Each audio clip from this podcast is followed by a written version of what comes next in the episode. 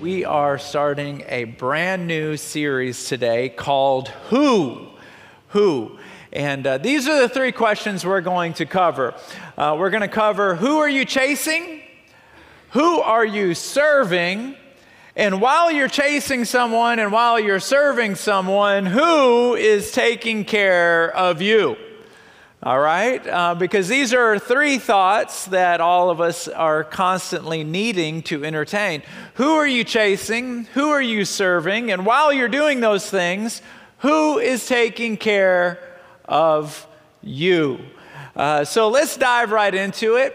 Um, but before I get too deep into it, I want to reference um, a book that Chuck Swindoll wrote. Um, it, the, the, name of the book uh, was, is called Improving Your Serve. Um, it's not probably not a bestseller, even though he's written bestsellers, because people don't typically stand around going, I need to get better at serving. I'm going to go to the bookstore and buy a book on serving because I want to get better at that. Um, but it is a riveting read. Let me share an excerpt with you. It reads like this I would like to buy $3 worth of God, please. $3 worth of God. Uh, say $3 worth of God on three. One, two, three. All right, say it like loud to wake up the person next to you. One, two, three. Oh, you sound so good. I would like to buy $3 worth of God, please. Not enough to explode my soul or disturb my sleep, but just enough to equal a cup of warm milk or a snooze in the sunshine. I want ecstasy, not transformation. I want the warmth of a womb, not a new birth. I want a pound of the eternal in a paper sack. I would like $3 worth of God, please. Isn't that, isn't that so poetically written. I want enough of God to make me feel good. But I don't want so much of God that it's going to change my life that much. God, I want you to add to my life, but I don't want you to adjust my life. Isn't that interesting? God, I, I want to know you, but I don't necessarily want to burn for you. I want to go to heaven, but I don't necessarily want to act like I'm in heaven right now. I heard this little girl uh, tell her parents, Well, since we're going to live together for eternity, I have time to like you. it's like, huh, I'm not going to start liking you now because I'm mad that you're making me clean my room, but I'll, I got plenty of time to start liking you. It's an interesting thing when a person has two options or three options with the Lord. Number one, I don't want anything to do with you. Number two, I want you to add to my life. Or number three, I have lived enough life, God, where nothing enamors me anymore. I just want to be on fire for you. I told this story a couple weeks ago. I couldn't believe that I said it then, and I can't believe I'm about to say it now uh, because it's so personal to me. Uh, I would always hear people talk about how they've seen an angel and things like that. And uh, I've always kind of coveted that experience. I had an experience of my own uh, about a month ago. I was sleeping in the middle of the night, and uh, I woke up, but I wasn't uh, awake in my body. I, was, I just, I felt myself awake. I know this sounds really weird, and I apologize for that, but uh, it is what it is. I, I was, I could see Jesus about 10 feet away from me. Uh, I couldn't see his physical features like I see you, but I, I, knew it was him. I could see his face, his beard. But where his body was, it was like the he was like this spirit that was just kind of um, circling him. I understand now when the Bible says that the train of his robe filled uh, the the altar, it filled the sanctuary. I understand that. I get it. Um, but while I was, I was laying before him, and I was experiencing so much love, like I was swallowed up in it.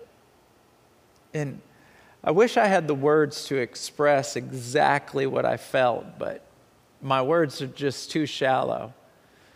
Uh, the only way I can explain it is if I were to jump into a 15 foot pool I was completely surrounded with water if I did that. And that's the way I felt love, just like I, I would feel water around me.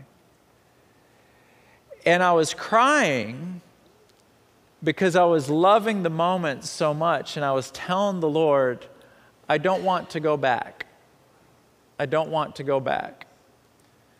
And all of a sudden, I pictured my, it was right to my right, my three kids and my wife. I saw them.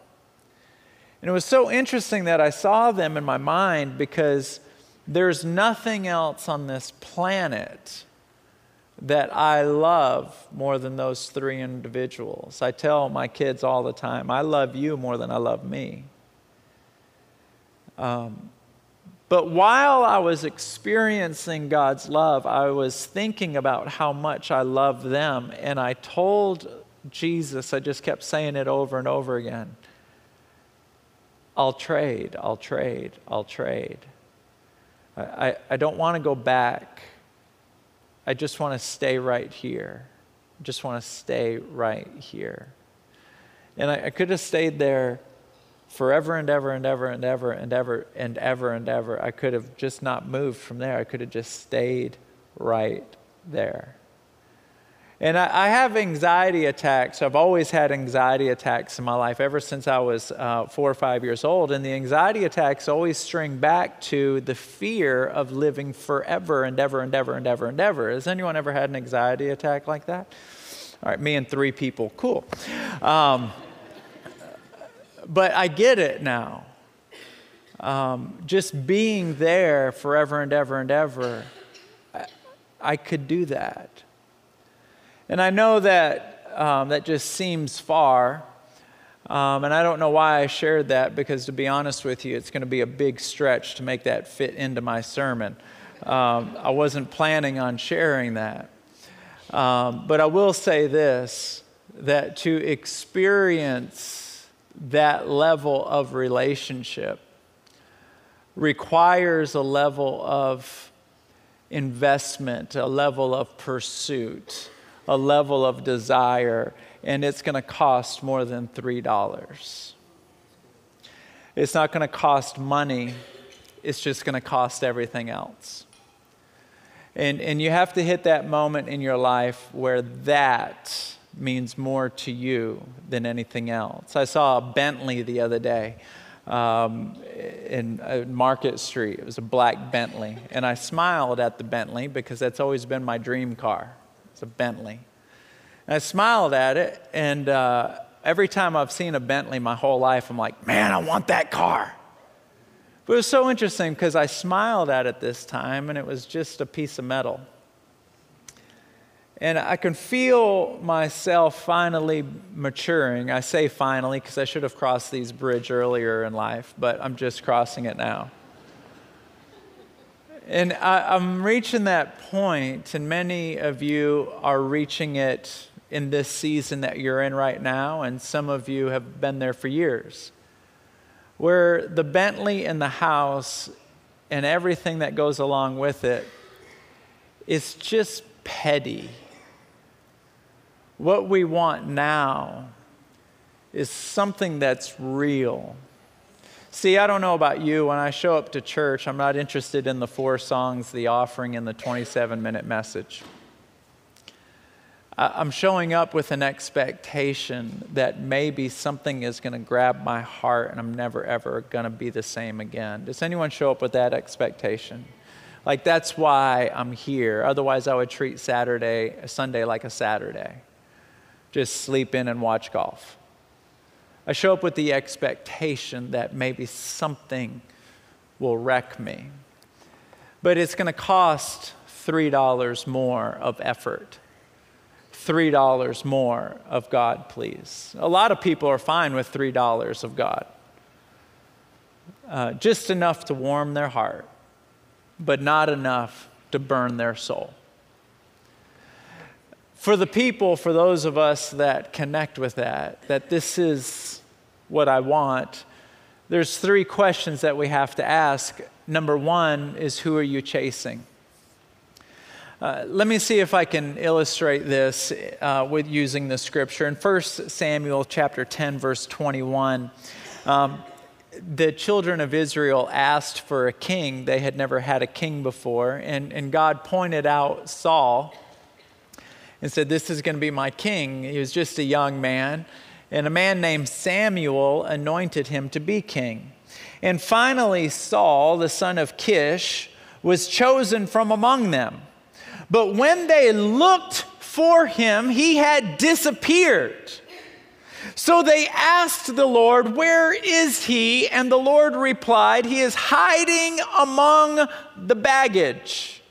So they found him and brought him out, and he stood head and shoulders above anyone else. It's so interesting because Samuel anointed Saul to be king, said, You are going to be king.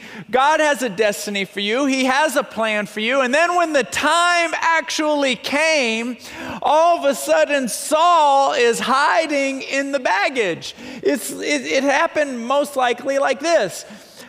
I now introduce to you your king,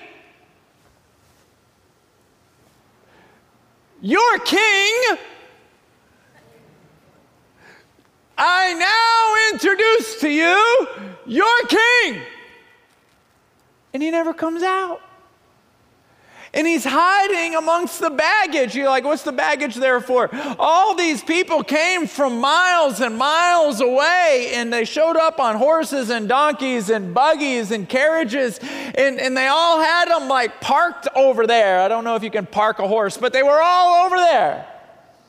And Saul, in the last second, right before he answers the call of God on his life, he, he chickens out. He's like, I don't know, I don't think, I don't think. And it's interesting. They come back and they're like, God, where is he? So he must have been gone for a while, more than like five minutes. Where is he? And when I ask you the question, who are you chasing? What I'm referring to are the people in your life where you have prayed and say, God, Help him. Help her. Where are they and what are they doing? Help them. Get them. Help them. And, and what I've learned is the baggage that they are stuck in. Um, oftentimes they're stuck in the same baggage that we are in, because there's lots of different types of baggage that you can have in your life or it's baggage that you once had yourself. Let me give you a few examples. Um, has anyone here ever had this sense of just feeling unworthy? You just uh, feel uh, depressed, down, discouraged. Uh, I'm going to tell you that when you, when you experience depression, what I've learned is that God will allow you to go through seasons that He wants to empower you to help other people get through. So, in other words, sometimes I will go through a season of depression and wonder, why is this happening to me? And then realize that I need to preach a message on depression, which was so funny because the last time I did that was on Easter Sunday. And I was like, God, serious? Like, it's Easter. You want me to tell everybody on Easter that, hey, you know, I fight depression a lot. Are you serious? Like, I'm supposed to be like, like happy with a flower on my jacket. And like, serious? And right before Easter got here, I'm going through a major depression. And then I stand up on Easter, I get out of it, I'm like, gosh, that was, that was horrible. That was terrible. And I'm like, okay, that's what I'm supposed to use today. Let me just tell you if you've gone through these seasons where you know what that baggage feels like, you didn't go through it because God needed some entertainment and He wanted to watch you on how you handled it. Oh, watch this. Here it comes. They're not doing good. He allows you to go through things because you're going to use that to help other people. And so when you back up and go, God help him, God help her, a lot of times they're, they're going through what you've been through. And, and here's another set of baggage that's interesting the baggage of good intentions. They're just always about to do something good. And you can look at them and see it. You don't have to tell them. You just go, but you're just a dude with a bunch of good intentions. No, no, no, no, no. That's not going to go well but you can tell it. Number three, doubts and unbeliefs. People that, that don't come to church because they, they doubt a part of God, so they reject all of God. Well, hasn't, haven't you fought doubt before? Haven't you struggled with that before? So here's the question Is there anybody at the office? Is there anybody on your street? Is there anybody in your family that you are like, I am going to chase you? Samuel was thinking about Saul. He's introducing Saul, and he's, he, he could have just went, All right, everyone, you know, go on home. I guess Saul doesn't want to step up into this. He goes back and he gets Saul and he pushes him into his calling. He brings him out. I just want to let you know that our responsibility in life is to find somebody to chase. It's not an optional thing. The Great Commission is an assignment, not a suggestion. And every one of us, including me as the senior pastor, we have to ask ourselves who are we trying to pull out of baggage?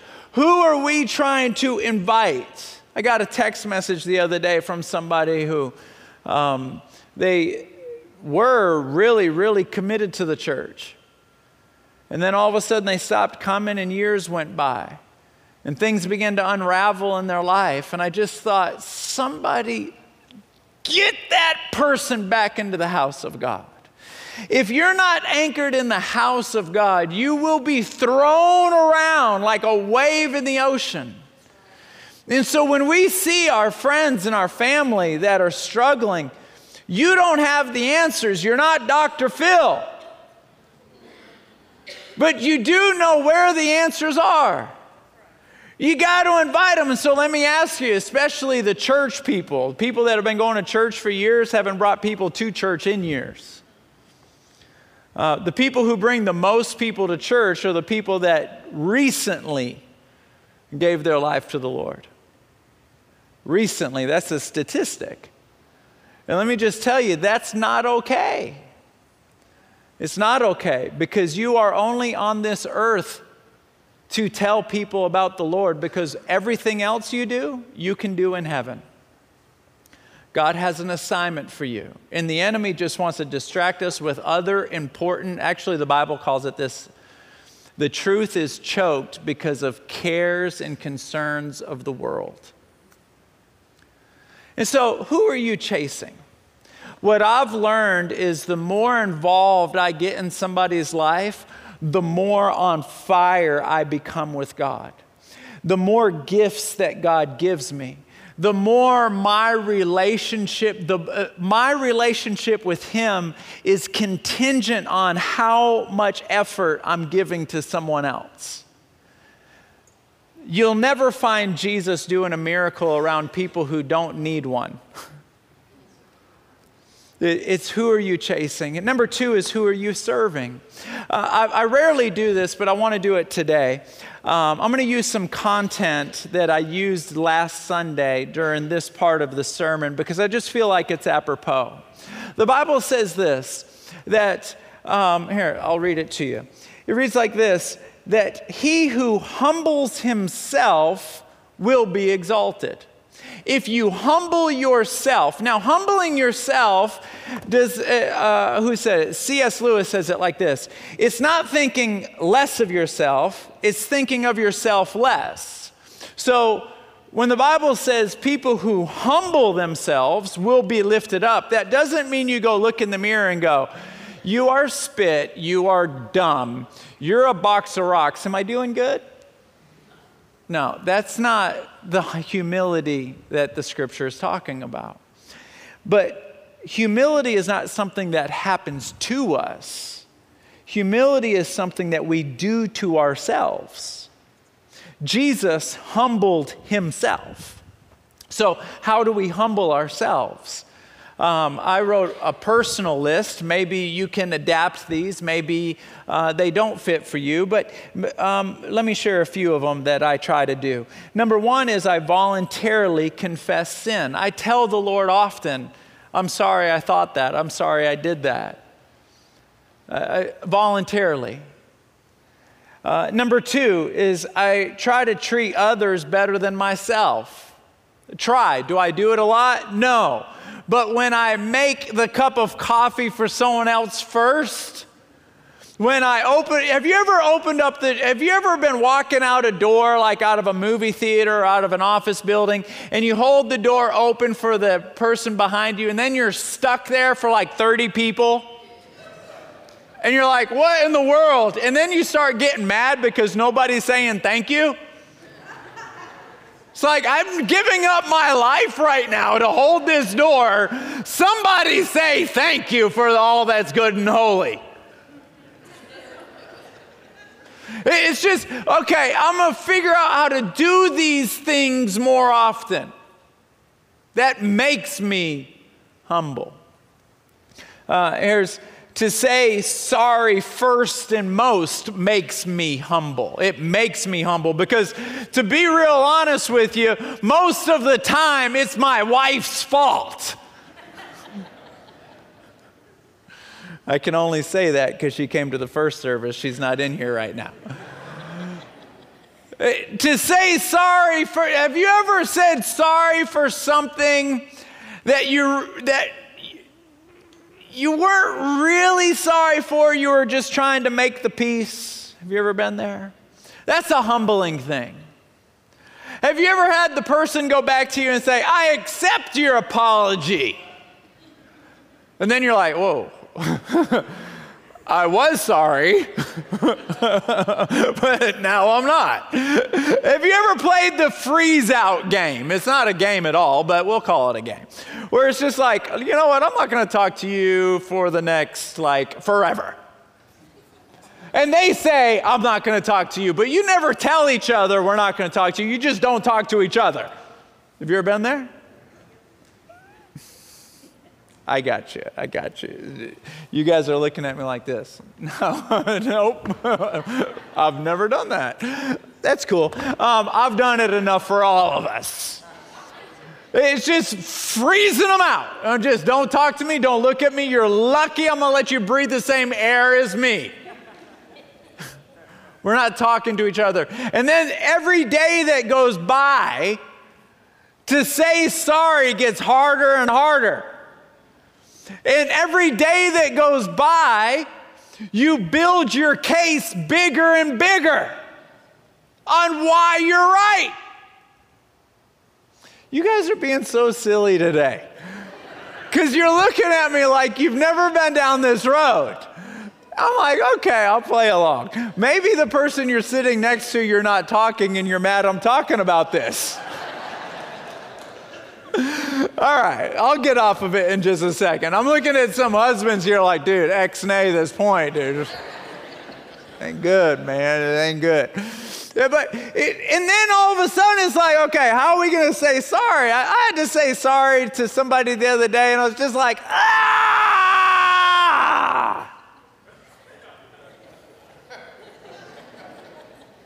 I went and said sorry. I needed to say sorry. I was wrong.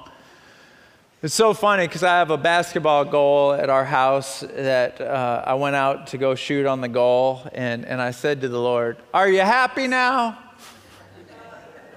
I wasn't being a smart mouth, I was just having a father son moment. I was like, I actually said these words I knew you weren't going to let me get away with that. Are you happy now? And he wasn't because I thought of someone else I needed to apologize to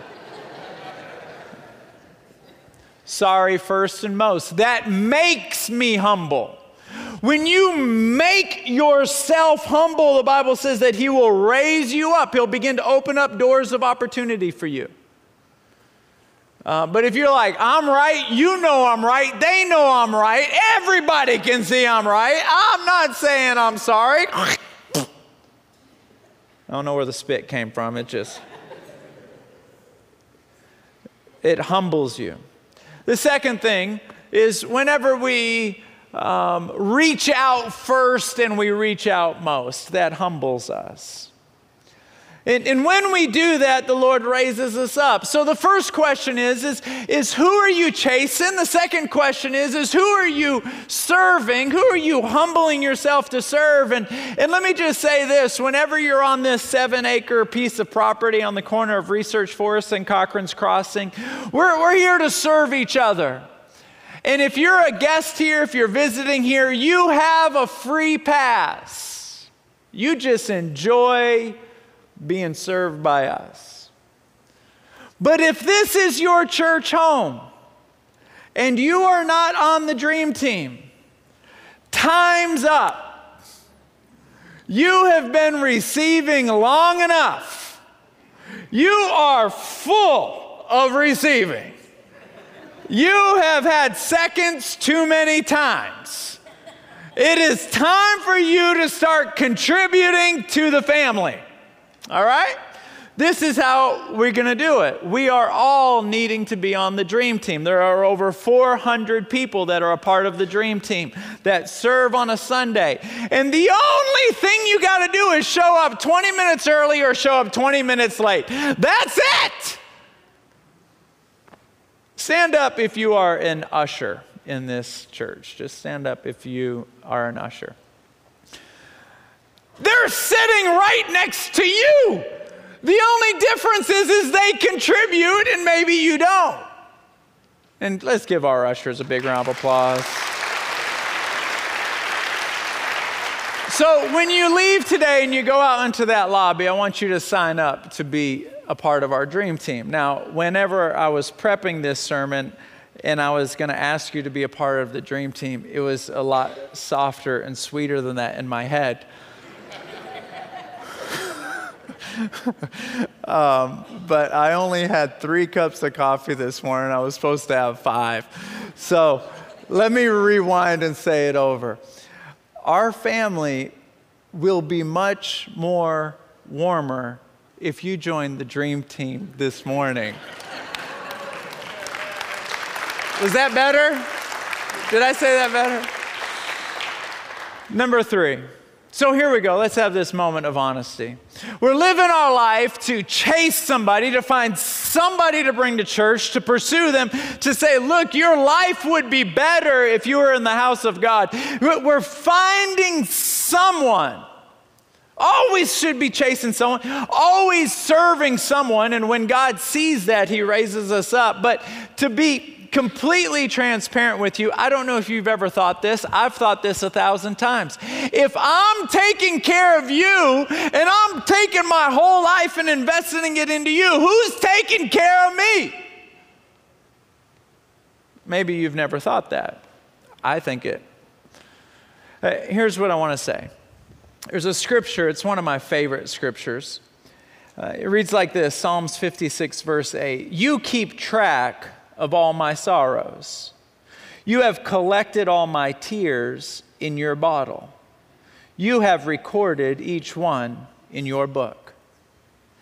You have shed tears in your life that you don't even remember shedding. Some of you have shed tears recently and you remember shedding them. But all of us have shed tears that we have forgotten we've ever shed. At the moment, it was painful.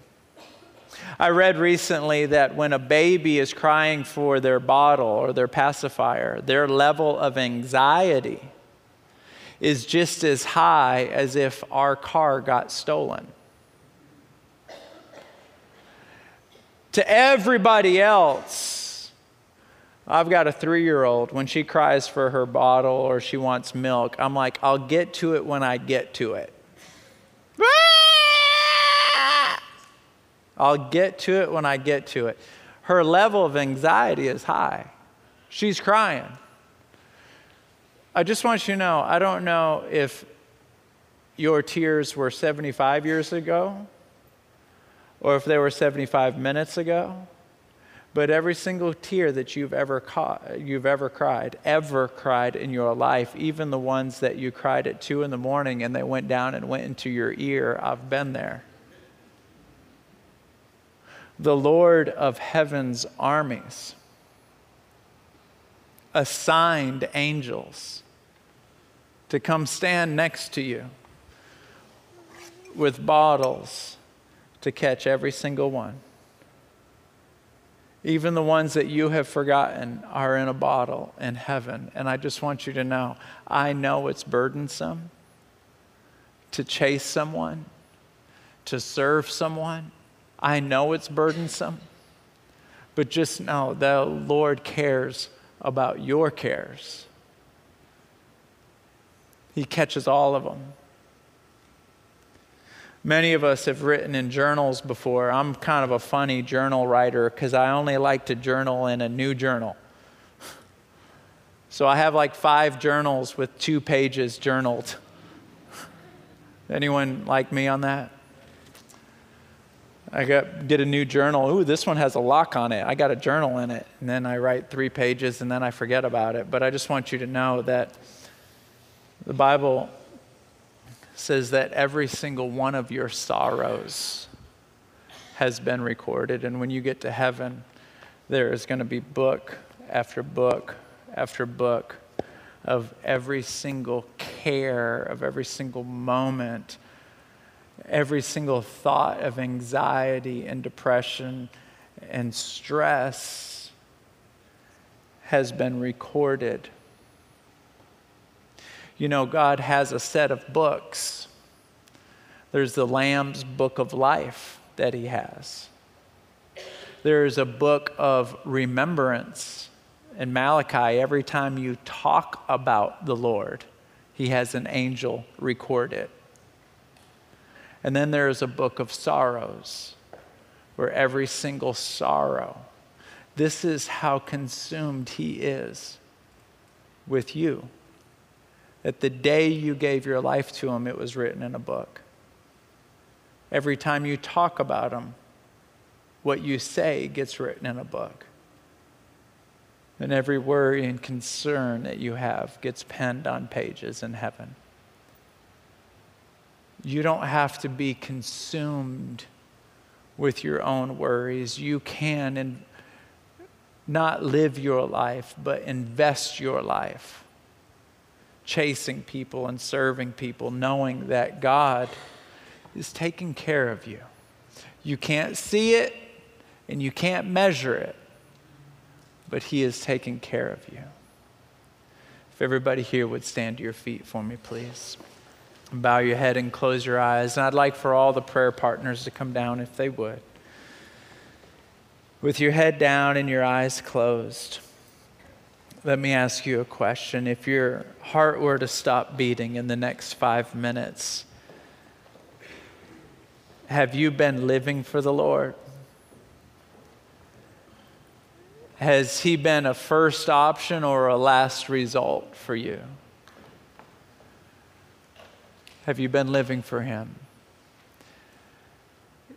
If you're not ready to see the Lord, would you just raise your hand right where you are? Let's straighten that out right now because He loves you more than I could ever express. Go ahead and raise your hand right where you are. There you go. Hands are going up all over the room.